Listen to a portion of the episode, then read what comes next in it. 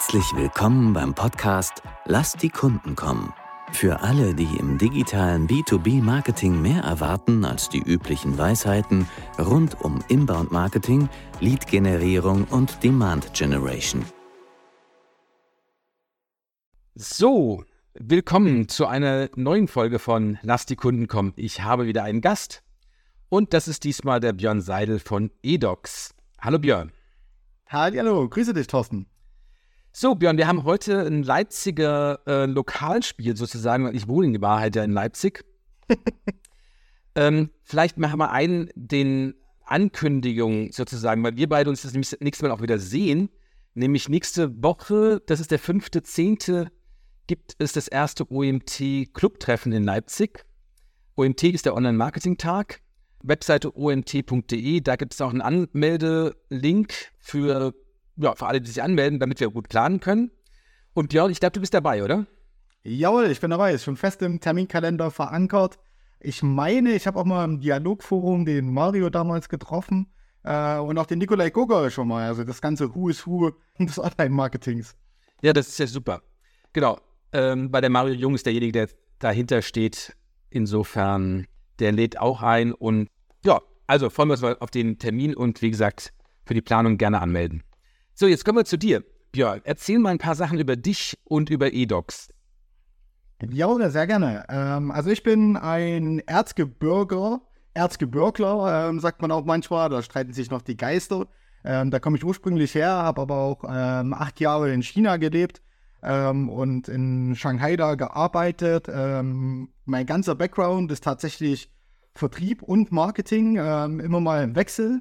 Und ich bin jetzt seit drei Jahren bei der eDocs AG und das ist ganz spannend, weil die eDocs AG auch neulich in einem Buch erwähnt wurde von dem Mario, weißt du, glaube ich. Ich hab's nie. dem Martin Geht, Entschuldigung, ähm, zur Vier-Tage-Woche. Die haben wir nämlich schon seit fünf Jahren und ich habe mich da ins gemachte Nest gesetzt. Bin ursprünglich dort als ähm, Key Account Manager gestartet und wie das halt so ist in so einem agilen Unternehmen, das hat sich alles ein bisschen verändert. Ich bin das Mädchen für alles und mache hauptsächlich Marketing und PR-Arbeit. Und was macht eDocs an sich? Oh ja.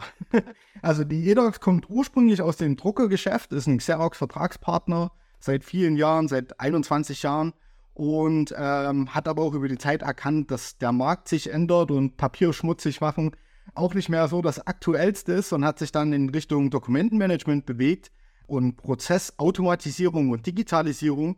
Und das heißt, da arbeiten wir halt diesem ursprünglichen Kerngeschäft entgegen und versuchen halt das papierlose Büro zu schaffen und die Arbeitswelt der Zukunft zu gestalten, wie wir das so gerne sagen. Unser Thema heute ist Empfehlungen. Und zwar Empfehlungen und dadurch die Kunden besser kennenlernen. Das finde ich ganz spannend. Ihr setzt sehr stark auf Empfehlungen. Wie kommt ihr zu den Empfehlungen? Wie, wie generiert man Empfehlungen? Das ist eine gute Frage. Wenn ich das jetzt ganz einfach erklären würde, dann wäre ich, glaube ich, viel reicher, als ich das bin. Das ist bei uns tatsächlich ähm, durch einen Blick in den Rückspiegel ähm, entstanden. Wir haben also schon jahrelang ähm, im Marketing versucht zu erkennen, was die Kunden von uns wollen, warum die bei uns kaufen etc. Und da hat man natürlich viele Systeme, mit denen man das machen kann und es wurde auch ziemlich alles probiert, bis wir bei dieser Oldschool-Methode angekommen sind, halt einfach zu fragen die Kunden, hey, warum hast du eigentlich bei uns gekauft oder warum hast du uns weiterempfohlen? Und aus dieser Richtung rollen wir das auf und haben tatsächlich gemerkt, dass der Großteil unserer Neukunden ähm, über Empfehlungen kommt. Und das wollen wir natürlich mehr forcieren und wir rollen das Feld so ein bisschen von hinten auf. Wir bekommen ja auch manchmal Empfehlungen und das ist immer ganz schön an sich, der Nachteil von Empfehlungen ist ja, dass man es nicht so gut planen kann. Also man, man, weiß nie, wann die kommen, während man sonst sagen kann, okay, wir schalten eine Anzeige und da haben wir eine gute Wahrscheinlichkeit, dass wir x Anfragen bekommen und so weiter. Empfehlungen, da tun die Kunden ja, was sie wollen, sozusagen, ja.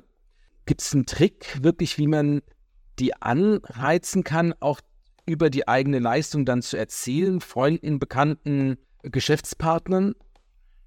Ja, ich habe mal zwei Jahre für ähm, einen Netzwerkvertrieb gearbeitet. Ähm, das waren keine so tollen Zeiten. Ich habe das aber in jungen Jahren gemacht, möchte das auch nicht missen.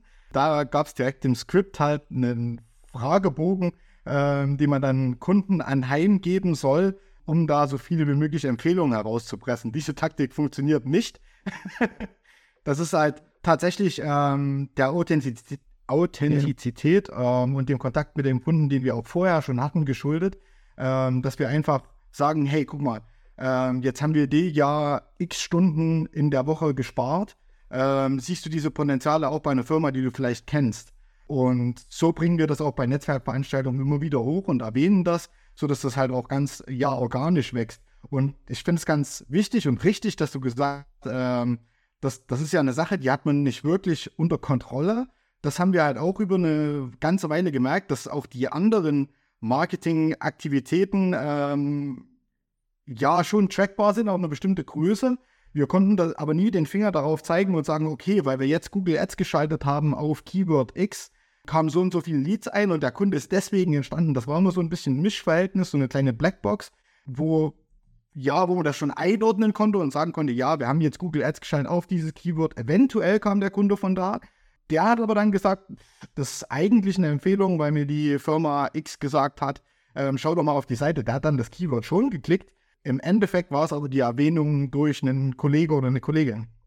Ich glaube, was du sagst, ist ein ganz wichtiger Punkt, weil das ganze Thema Attribution ja, oder Attribution mhm. bei Anzeigen, bei anderen Werbemitteln und so weiter ist halt immer, immer schwierig. Weil, so wie du es gerade sagst, die Leute vorher schon den Namen gehört haben, dann irgendwie googeln, bei LinkedIn unterwegs sind, den Namen wieder sehen oder sogar anstatt sozusagen aus der organischen Suche rauszusuchen, gleich oben auf das erste, den ersten Link zu klicken, für den ihr dann bezahlt habt.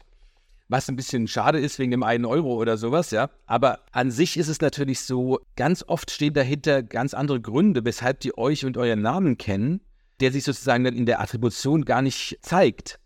Ja, sondern man denkt dann, okay, wir haben hier eine super Anzeige geschaltet, in Wahrheit hat er eine Empfehlung bekommen. So eine Empfehlung, wie gesagt, man kann, man kann sie nicht planen, aber ihr geht dann zu den Leuten hin und sagt und fragt sie wirklich ganz konkret, wie war das denn? Wie kamen sie auf uns? Wurden sie empfohlen? Wie war das? Erzähl mal, wie geht das? Mhm. Diese äh, Kundenrecherche, sage ich mal. Gerne, ja, klar. Also wir haben dadurch, dass wir mit agilen Methoden arbeiten, mit Scrum, auch bei den Digitalisierungsprozessen, die wir mit dem Kunden anschieben, fest ähm, Retrospektiven eingebaut. Das heißt, wir schauen sowieso auf die gemeinsame Arbeit zurück, fest eingeplant. Und genauso wollen wir da auch den Kunden animieren. Und da fallen dann auch die Fragen, hey, guck mal, wie hat dir das Ganze jetzt gefallen? Gab es da ähm, eventuell irgendwie Engpässe, Probleme mit irgendwas, wenn wir doch mal was erläutern? Und diese, ich will es jetzt nicht Taktik nennen, ähm, aber, aber diese, diese Struktur wenden wir dann halt bei, der, bei einem der letzten Retrospektiven oder wenn gerade so ein Hoch ist an, wo wir sagen, guck mal, bei euch hat sich das doch bewegt, weil. Dann lassen wir den Kunden sprechen und der sagt dann meist, ja, weil klar haben die schon viele Firmen vorher eine Software eingeführt, aber wir waren noch nie so aktiv ähm, an dem Prozess beteiligt und dass wir halt hier Champions bei uns gefunden haben, die mit dieser Software und unseren Prozessen daran arbeiten und das quasi nach unserem Metier basteln, das gab es so noch nicht. Und das ist dann immer ein guter Punkt, um einzusteigen und zu sagen, hey, guck mal, du hast ja auch gesagt, das ist außergewöhnlich. Ähm, Gibt es denn eine Firma, kennst du eine Firma, bei der das auch Sinn machen würde? Und darauf entsprechen wir die dann an. Das würde ich ganz gerne nochmal hinterfragen. Also ihr geht quasi einen halben Satz davor und mhm. dann sagt ihr, also sie haben sich für uns entschieden, weil und dann sollen die Leute den Satz vervollständigen. So ist es eigentlich, ja? Ja, ja. Nee, das ist ja super. Ähm. Weil ihr fragt ja letztendlich nach dem Grund, also nach dem Warum. Richtig. Und gerade dieses Warum geht ganz so oft, glaube ich, unter. Man denkt, man wüsste warum, aber fragt nicht. Oder was es auch oft ist, ist, es war doch irgendwie der Preis. Es war doch, dass wir auch das und das können. Also so vorweggenommen, dann muss der Kunde nur sagen, äh, ja, ja, genau. Aber es war es vielleicht gar nicht. Also mit eurem Halbsatz und dem Weil, das ist eigentlich ganz, ganz schöner Trick, um die Leute dazu zu bringen, Gründe zu benennen.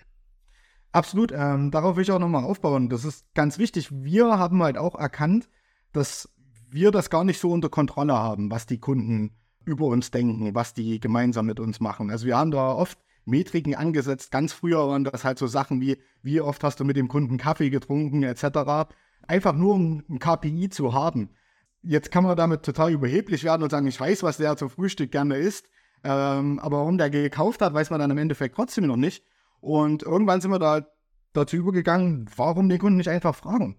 Also es ist ja unsere Aufgabe auch als Consultants da irgendwie bei den Kunden ähm, zu erfragen, warum die Sachen so brauchen, wie die sie meinen zu brauchen. Und da ergeben sich halt so ganz interessante Sachen. Äh, wir hatten jetzt neulich einen Kunden, da, da spielt das eine Riesenrolle zum Beispiel.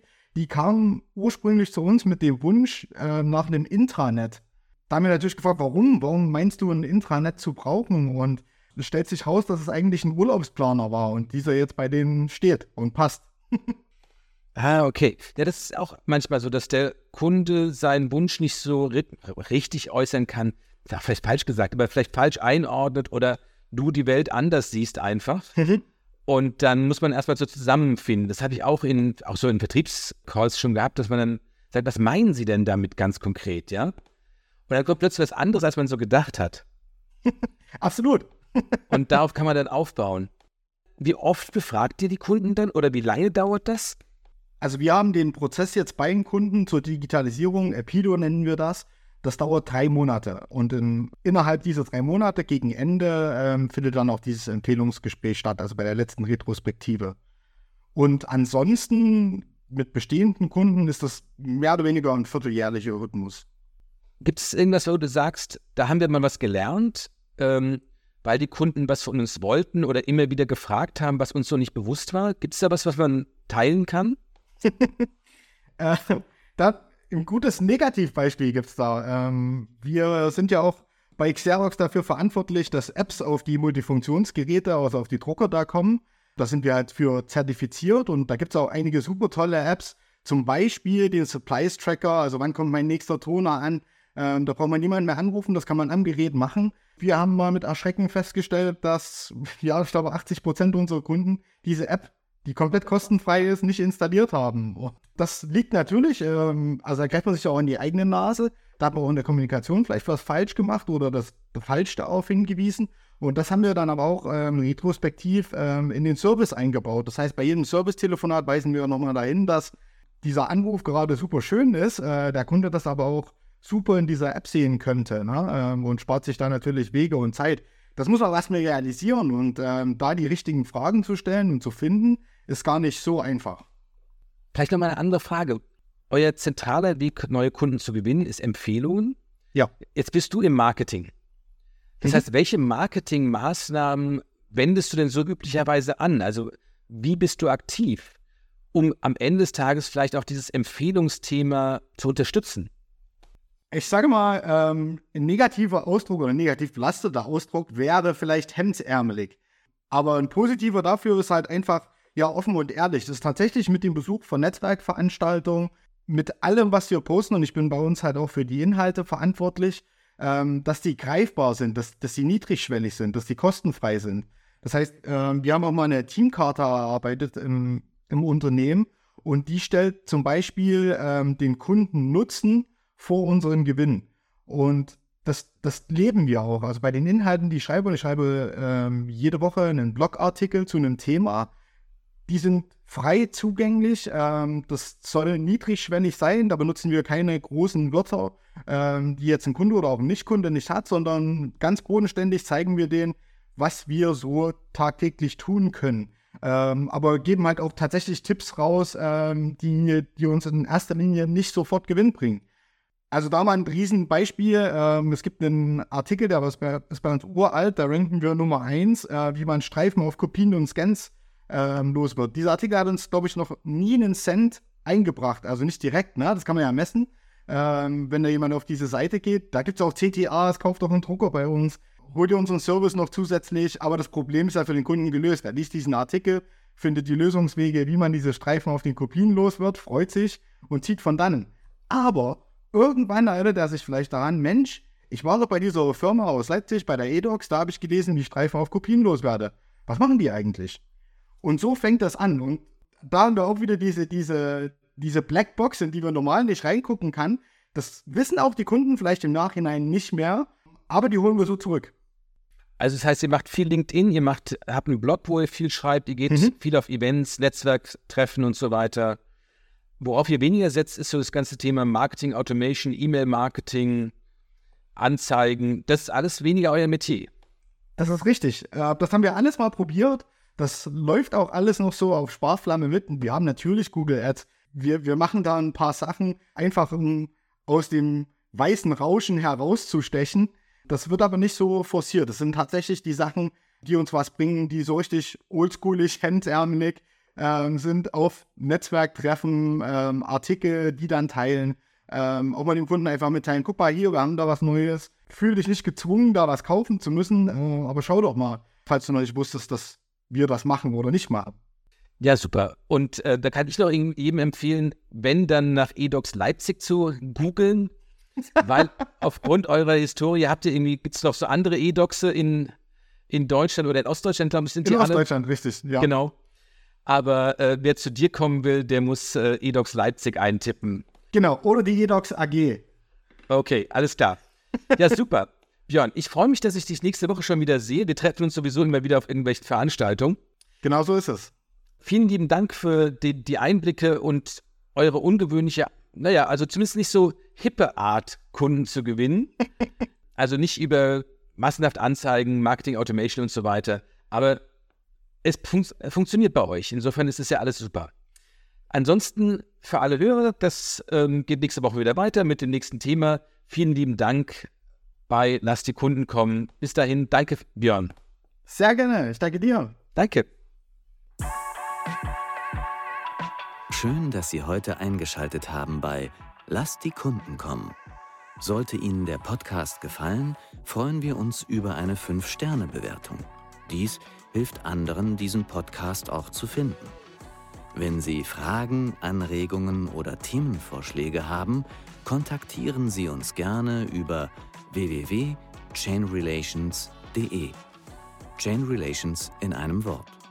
Sie können sich direkt mit Thorsten Hermann auf LinkedIn vernetzen, ihm folgen und dort an spannenden Diskussionen mit ihm teilnehmen. Thorsten schreibt man ohne H und Hermann mit zwei R und zwei N. Jetzt sagen wir Tschüss, auf Wiedersehen und bis zum nächsten Mal.